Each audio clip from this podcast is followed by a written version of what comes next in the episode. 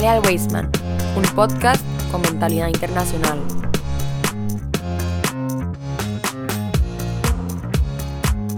Muy buenas comunidad Weisman, qué gusto que nuevamente nos estén acompañando desde casita, escuchándonos en su dispositivo, en la computadora, en el celular, camino al colegio, en el carro, con sus hijos, en familia. Para nosotros desde el Instituto Dr. Hein Weisman, perdón, es un gusto que nos acompañen. Y por supuesto en nuestro programa Hale al Weisman, un podcast con mentalidad internacional. Hoy tenemos a una grandiosa invitada, como ustedes habrán visto ya en el título del programa. Nos acompaña nada más y nada menos que Tamar Nisan Tamar, qué gusto tenerte por acá. Muchas gracias, Junior. Qué gusto. La verdad es que estoy feliz de estar en este podcast. Muchas gracias por la invitación. No, a vos por haberla aceptado y yo bastante a la expectativa porque, bueno, eh, desde hace relativamente poco hemos tenido como, ¿verdad? Una, una, relación más de compañeros acá en el cole, pero desde antes yo he visto tu trabajo y sos muy buena en lo que haces, o sea, en temas de locución y sobre todo animación.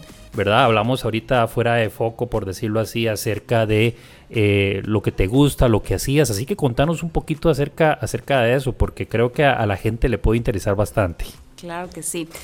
Bueno, en relación a eso, eh, hace algunos años estudié comunicación, me especialicé en, comunicación organizacional, pero obviamente, bueno, en la universidad eh, estuve en locución, estuve en conducción, entonces toda la parte de comunicación y luego pasó el tiempo y lo bonito fue que lo pude como trasladar a comunicar, pero eh, judaísmo, ¿no? O sea, como la parte, la parte que estudié, pero llevarlo a un enfoque judío de nuestras, de nuestras tradiciones, de nuestra vida, y la verdad es que es algo que me apasiona, o sea, comunicar lo que vivo, lo que siento y utilizar como todas las herramientas para, para que lleguen mensajes que, pueden, que puedan ser de valor para, para los demás. Yo recuerdo tengo un recuerdo muy vivido del el año pasado durante la fiesta de Purim. Yo, o sea, en ese momento no, no, te ubicaba, ¿verdad? O sea, no sabía quién eras, pero de pronto este fue un aluvión de energía que empezó a caer mientras hicimos el desfile acá en el lobby, digamos, el que conecta con el gimnasio, en todo ese pasillo.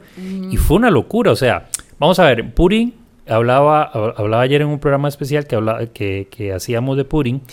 Y conversábamos acerca de que sí, que es una fiesta muy alegre también, ¿verdad? Hay toda una historia detrás, pero de pronto con esa inyección de energía este, y de carisma y de ánimo, cambió totalmente el ambiente. ¿De dónde viene? ¿Siempre ha sido así? ¿Enérgica?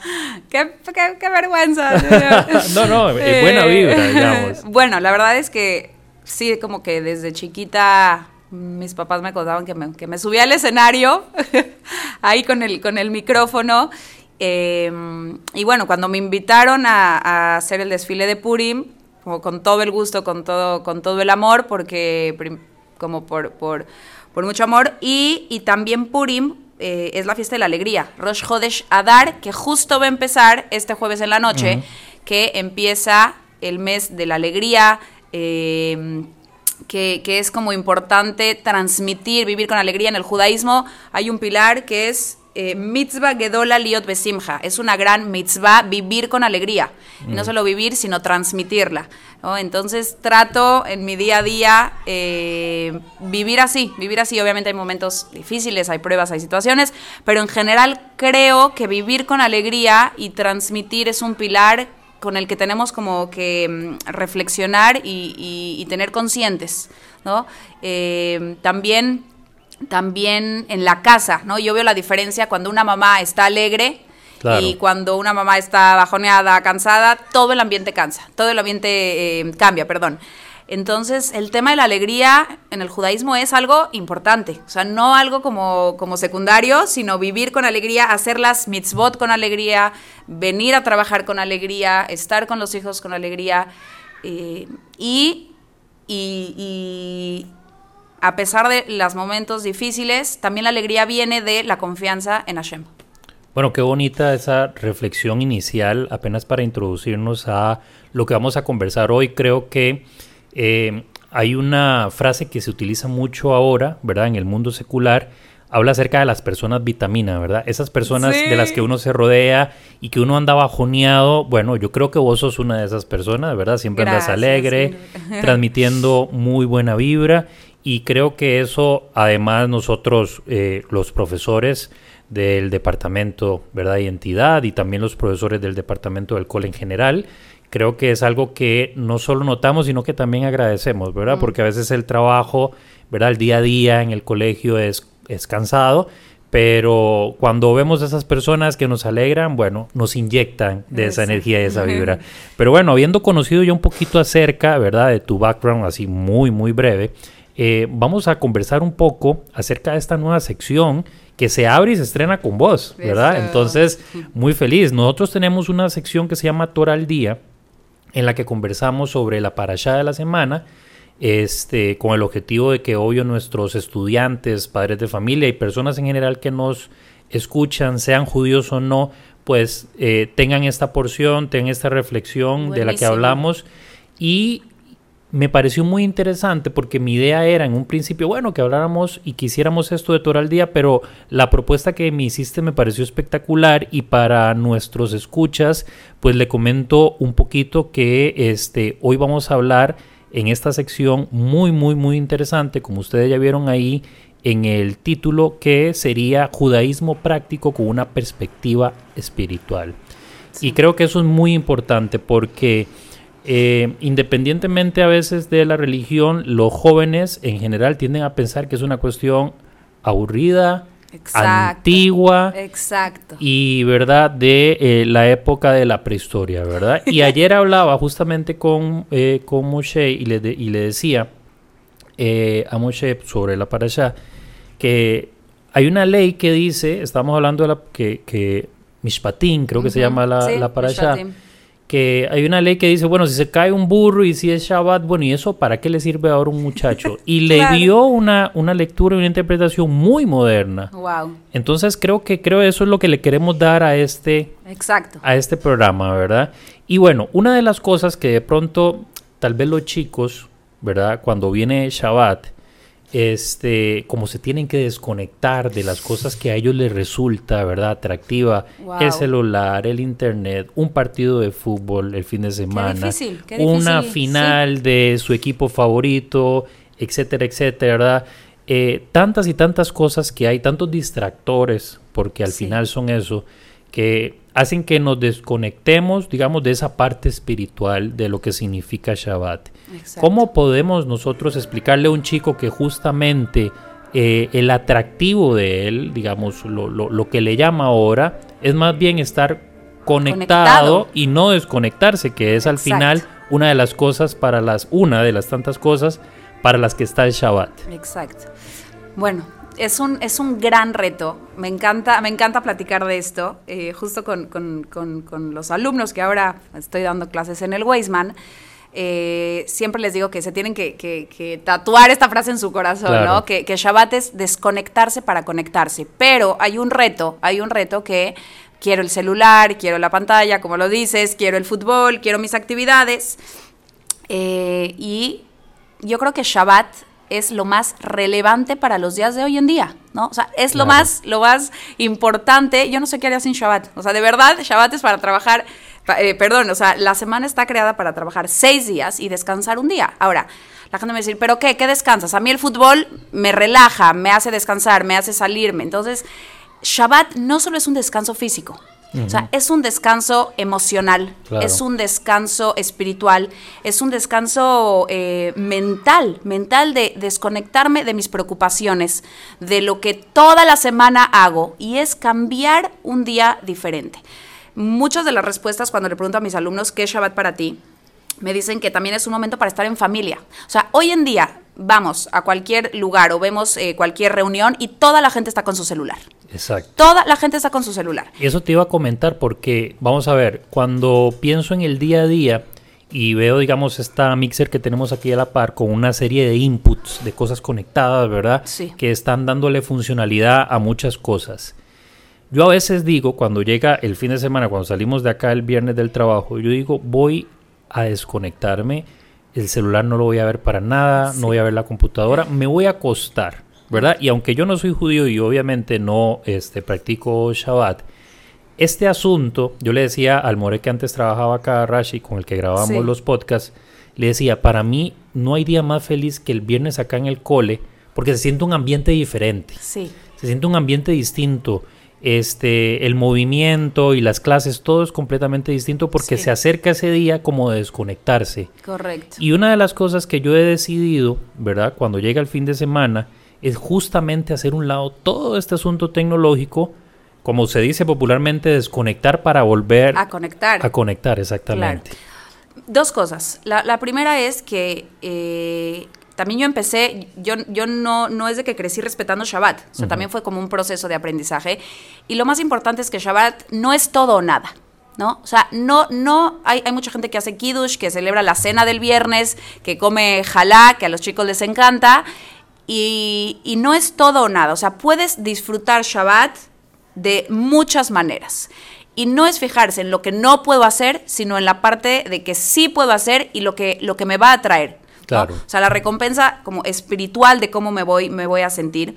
Y, y lo otro es, eh, es que justo, justo di una clase la, la semana pasada que Shabbat es el cuarto, eh, el cuarto mandamiento. O sea, imagínense que, no, bueno, ya, no quiero cumplir, no me gusta eso, pero está, por, por, ¿por qué está en los diez mandamientos Shabbat? Claro. O sea, recordar a Shabbat está dentro de la base del judaísmo. Quiere decir, y que es algo sumamente importante, y no solo sumamente importante, que está en los regalos más preciados de Dios. O sea, Shabbat es un regalo y todo el mundo pide como, no, quiero paz, como la gente dice, quiero sentir paz, quiero sentir alegría, quiero sentir amor, quiero sentir tranquilidad. Y llega Hashem y te dice, dale, ahí está Shabbat. Así o sea, es. ahí está el regalo, ahí está la respuesta. Y buscamos afuera, afuera, afuera. Y a veces tenemos que regresar a las bases, ¿no? Y- A lo básico. Shabbat es la fuente de verajá, la fuente de bendición para toda la semana. La gente que busca paz espiritual, la gente que busca calma, la gente que busca conexión, tiempo de calidad, la respuesta es Shabbat. Total y completamente de acuerdo. Y además, desde una perspectiva, vamos a ver, eh, inclusive de la ciencia, eh, los investigadores que eh, analizan el, el es- el- el comportamiento y el desarrollo del ser humano, Sí. No solo recomiendan, sino que básicamente exigen y promueven estos periodos de desconexión. Sí. Tienen que haber periodos de desconexión porque si no nuestro cuerpo, nuestro organismo no va a funcionar. Nosotros podemos trabajar 12 horas al día y los 7 días de la, de la semana, pero va a llegar un punto de agotamiento tan grande que nuestro cuerpo va a dejar de funcionar. Es decir, Exacto. venimos, por decirlo así, eh, eh, eh, de alguna manera, con el Shabbat ya conectado, Conectado. porque lo necesitamos, ¿verdad? Independientemente si uno... eh, por- se necesita. Se necesita, tiene que estar ahí. desconectar. Exacto. Exacto. El tiempo de compartir en familia, en, en- en- en- en la cena de Shabbat, Sí. el tiempo de estar con ellos también. er- De hecho, no sé si has escuchado hablar de las zonas azules en algún momento. Las zonas azules Sí. son lugares de larga longevidad. Sí, sí, sí, sí, justo que hay, eh, vi una, vi una, una gran amiga que fue y que como entrevistó a, a, a las personas que viven ahí, Claro, que son longevas, sí. Acá en Costa Rica eh, hay siete zonas azules en el mundo, ¿verdad? Y en Costa Rica, en Costa Rica hay una de esas zonas azules, se llama Nicoya. Y eh, los investigadores concluyeron que hay varios elementos Que no tenían hacen- celular. bueno, esa, esa- esa Esa es también. Claro, que hay varios elementos que hacen que esta longevidad sea posible. O sea, son personas centenarias. Wow, Y una de esas, eh, de, eh, o, o dos de esas que quiero mencionar, que es, son, perdón, el descanso y las conexiones. Wow. Algo que trae inmerso Shabbat. Me encanta. ¿Verdad? El descanso y las conexiones entre familias, amigos y la conexión espiritual también. Y eso te lo da Shabbat. Sí. Es algo que, te- ¿verdad? Ya básicamente no solo es cumplir una ley, sino que es un beneficio. O sea, es algo que me va a beneficiar. Exacto. Quiero, quiero decir algo muy interesante de eso, que justamente la perasha que viene, que es Mishpatim, habla, habla de una frase que es muy fuerte en el judaísmo, que se dice Naase benishma. Naase benishma. Vas a hacer y luego vas a entender, luego vas a escuchar, pero Ok. significa vas a entender. Realmente, para entender qué es Shabbat, hay que experimentarlo. Claro. O sea, si nosotros hablamos en, en- en teoría, filosóficamente, que es Shabbat, puede sonar muy bonito, ¿no? Pero justo en mi proceso de, de cuando yo empecé a cumplir Shabbat, o sea, siempre fui tradicionalista, hacíamos kiddush en la noche, etcétera, pero no respetaba todo el Shabbat. La manera en la que yo me enamoré, ahora sé que viene el día del amor, la que me enamoré de Shabbat, fue experimentándolo. Claro. O sea, nadie puede explicarte la paz, la paz interior, hasta que experimentas lo que es sentir paz interior a través de Shabbat.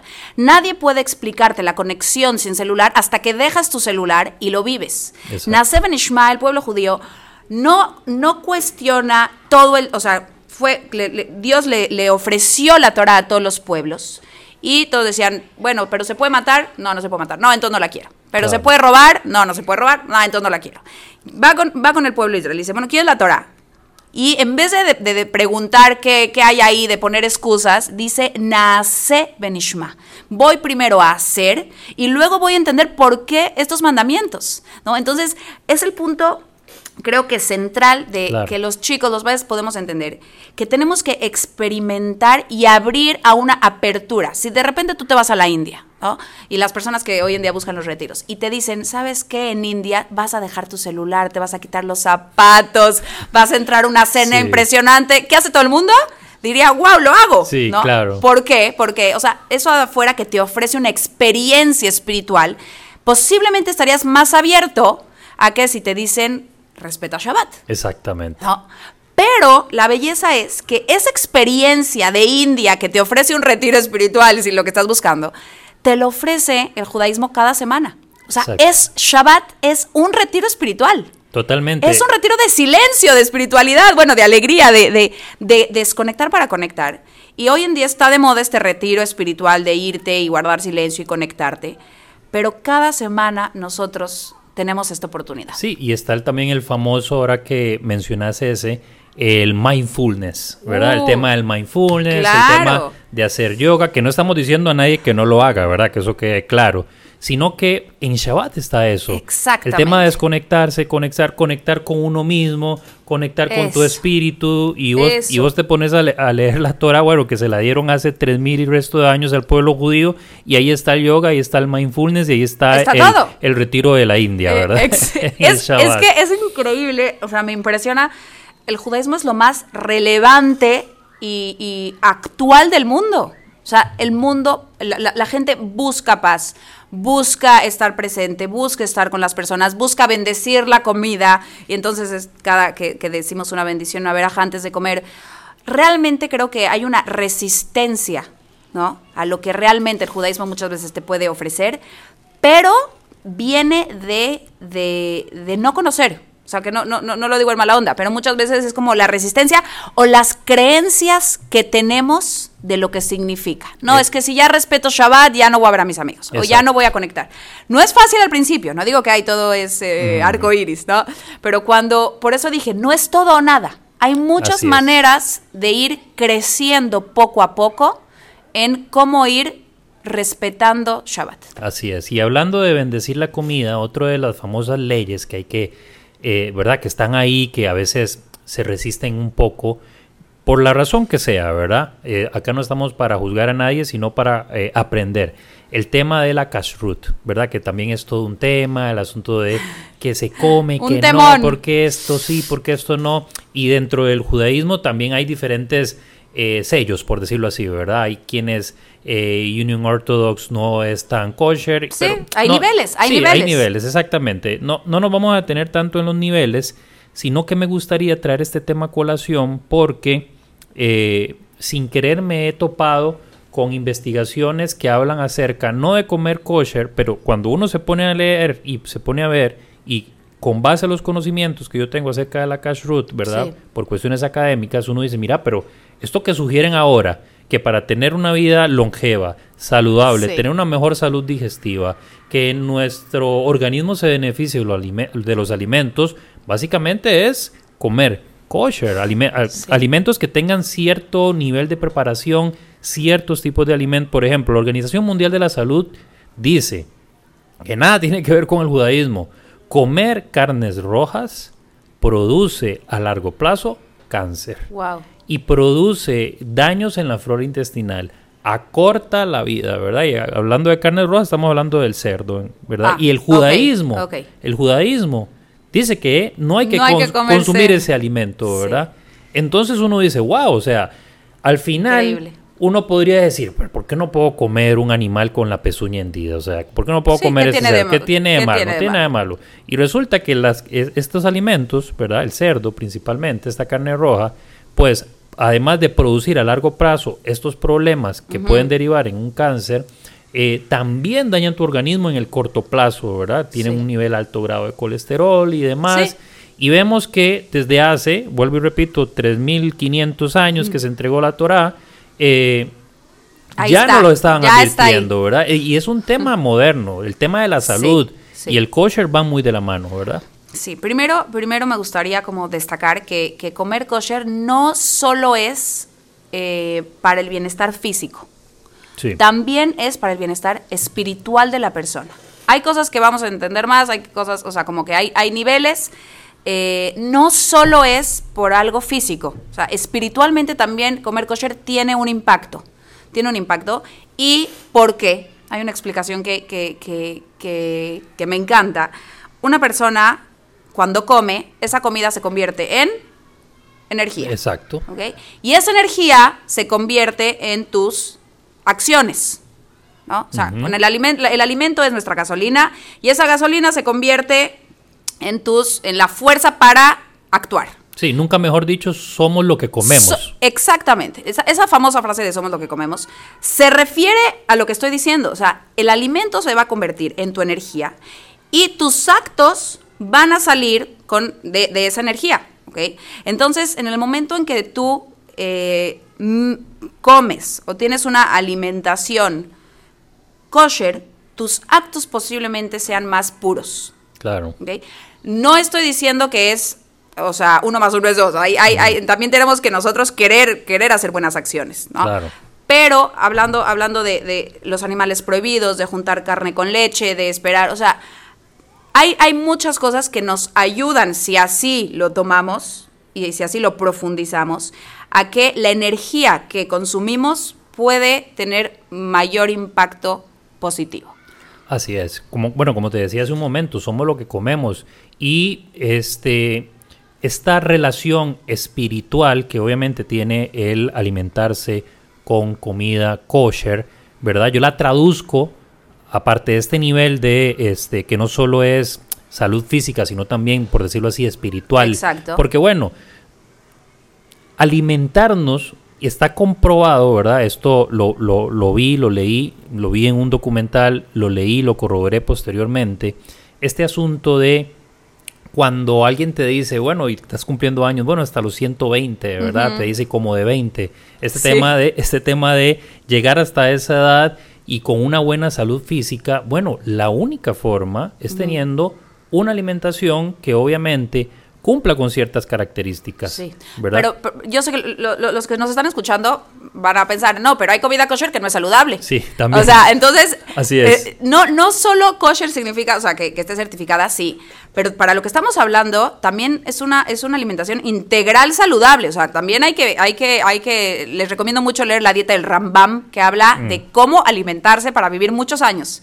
Y dice que todas las enfermedades empiezan con la alimentación, o sea, de lo que Claro. comemos.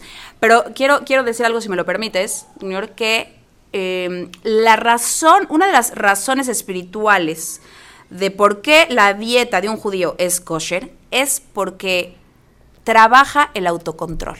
Mm, O sea, realmente el trabajo que uno hace comiendo kosher es para que no la comida te coma a ti, sino tú comer la comida. exacto. Y esta, esta dieta, ¿no? que está de moda ser vegano, vegetariano, todo el mundo tiene una dieta, pero cuando te hablan de kosher, ah, esa dieta ya, ya más o menos, sí, ¿no? sí. To- Todo es la resistencia, pero lo que quiero decir es, el autocontrol es una de las midot, de las cualidades de carácter que hoy en día hacen falta. Claro. Entonces, ¿cómo la kashrut y, y en general las mitzvot son un gimnasio espiritual? Que a través de las mitzvot tú vas eh, trabajando el músculo, músculos espirituales. ¿Qué trabaja el autocontrol? La kashrut. ¿Cómo se trabaja? Cuando tú tienes que esperar seis horas. Cuando comiste carne y tienes que esperar seis horas para comer leche, tú tienes que tener autocontrol. Claro. O sea, no me puedo comer ese chocolate. Así no es. me tengo que esperar. Mis hijos, cuando van a un súper eh, y dicen, quiero este dulce, me pregunta, me pregunta el Liao, ¿es kosher? Le digo, no. Entonces, él sabe, no, o sea, él solito tiene un autocontrol. Obviamente a veces le cuesta más trabajo, ¿no? Y Obadia, pero ellos saben, o vamos a una fiesta, y si no es kosher, ellos ya saben que eso no lo comen. Desde chiquitos ellos están forjando a tener un autocontrol de poder decir no. No puedo hacer lo que quiero, no puedo comer lo que quiero, no puedo cuando quiero, donde quiero. O sea, hoy el mundo está carente de límites. La Claro. gente quiere hacer lo que quiera.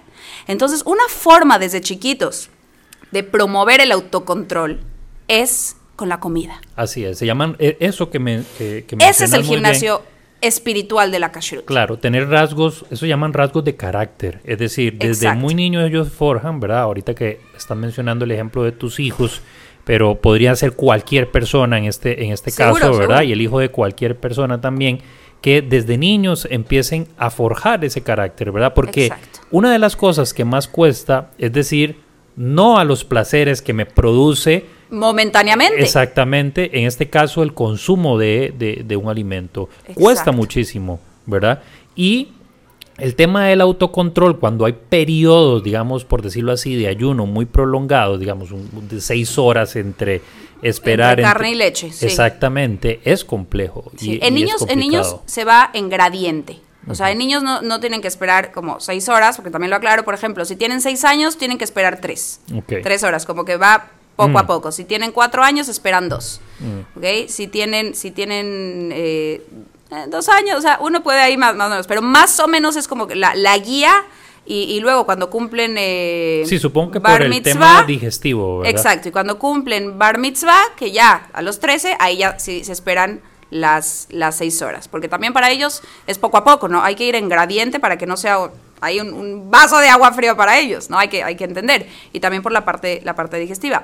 Pero realmente me encanta, me encanta el concepto de, de si tú un día vas a tu gimnasio espiritual y un brazo y otro brazo, va a llegar un punto en que autocontrol, autocontrol, autocontrol, que cuando venga una persona y te grite y te diga, y tú le quieres regresar y decirle hasta lo que no, tú ya vienes practicando el autocontrol. Así es. O sea, el judaísmo te invita a practicar todos los días, no solo el autocontrol, eso con, con la kashrut, pero, pero miles de valores que se van practicando con las mitzvot para refinar la personalidad. Que ese es el objetivo de la persona en este mundo. Sí, así es. Y bueno, vuelvo al, al- tema que, que hemos mencionado. Cuando nos mandan a meditar, cuando nos mandan, digamos, a hacer diferentes, por decirlo así, ejercicios mentales para eh, tener un mejor dominio y un mejor carácter de nuestra personalidad. Al final del día, una de las cosas más importantes y teniendo dominio a través del control, en este caso específico de